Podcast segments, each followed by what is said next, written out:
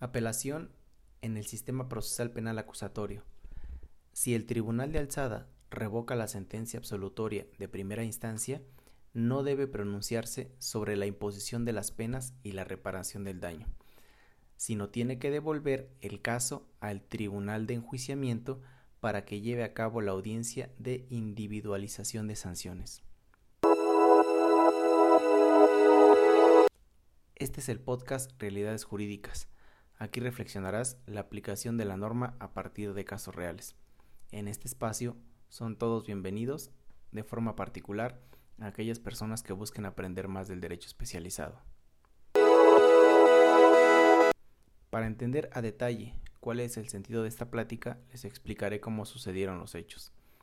Dos tribunales colegiados de circuito, al resolver sendos juicios de amparo directo, resolvieron en forma antagónica cuál debe ser la función del tribunal de alzada cuando revoque un fallo absolutorio por considerar, contrario a lo sostenido por el tribunal de enjuiciamiento, que se acredita el delito y la responsabilidad penal de una persona.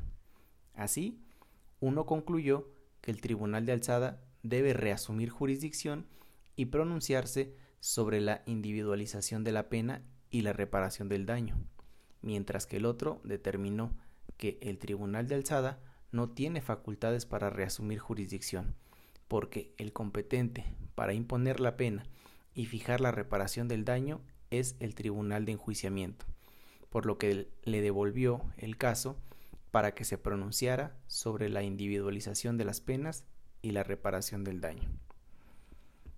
Pues bien, el criterio jurídico es que se determina que en el sistema procesal penal acusatorio, cuando el tribunal de enjuiciamiento dicta sentencia absolutoria, pero al resolver el recurso de apelación interpuesto, el tribunal de alzada revoca dicha sentencia y tiene por acreditado el delito y la responsabilidad de la persona acusada, éste no debe reasumir jurisdicción, sino tiene que devolver el caso al tribunal de enjuiciamiento para que lleve a cabo la audiencia de individualización de sanciones y reparación del daño, así como la redacción y explicación de la sentencia para garantizar y respetar los principios de legalidad, de inmediación y de impugnación.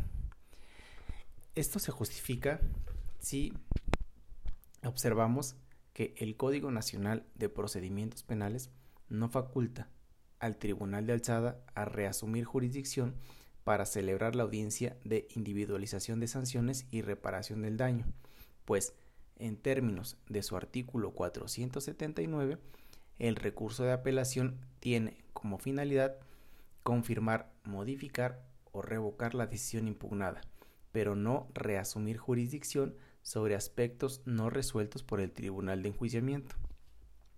Lo anterior protege el principio de inmediación pues será el tribunal de enjuiciamiento quien desahogue los medios de prueba que en su caso hubieran ofrecido las partes para efectos de la individualización de las penas y la reparación del daño.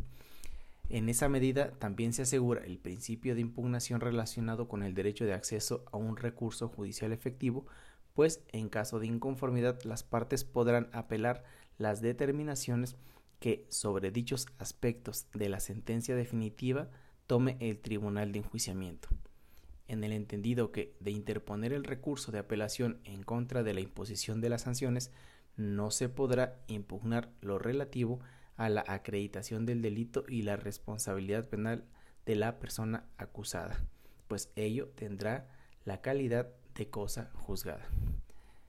Para observar a detalle esta justificación, podemos eh, acudir a la contradicción de tesis 57 diagonal 2021 que fue sustentada eh, por el primer tribunal colegiado en materia penal del séptimo circuito y el tribunal colegiado en materia penal del décimo circuito de fecha 9 de febrero de 2022.